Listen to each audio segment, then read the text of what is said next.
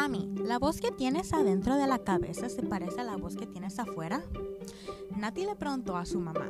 Esta es la historia llamada La voz de adentro por Luis Pichetti. Mi nombre es Gian, estoy en el sexto grado y voy a Hoover Middle School.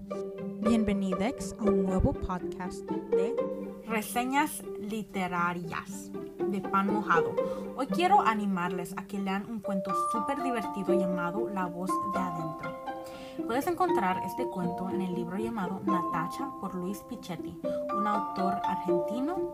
Este cuento es una narrativa humorística que te va a encantar por el final sorprendente e inesperado.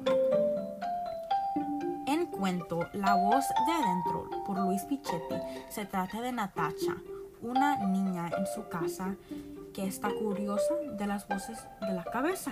Al principio le hace una pregunta a su mamá de a quién se le parece la voz de adentro de la cabeza, porque está curiosa y quiere saber a quién se le parece y después describe que a ella tiene muchas diferentes voces en su cabeza. Luego Natacha expresa que tiene muchas voces como la de su amiga, también la de su mamá y luego la suya. También la mamá dice que ella ha tenido voces extrañas en su cabeza.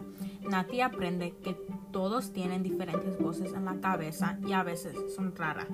Después de leer La voz de adentro, porque es un cuento muy entretenido, puedes ver la conversación entre interesantes y creativas de Natacha.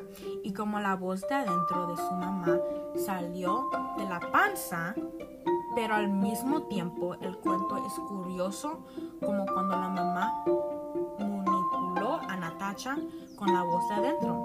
La próxima vez que necesites algo interesante para leer, busca el libro Natacha por Luis Pichetti para leer el cuento La voz de adentro. Me llamo Gian y acaban de escuchar mi primera reseña literaria en el podcast Pan Mojado. Hasta la próxima vez.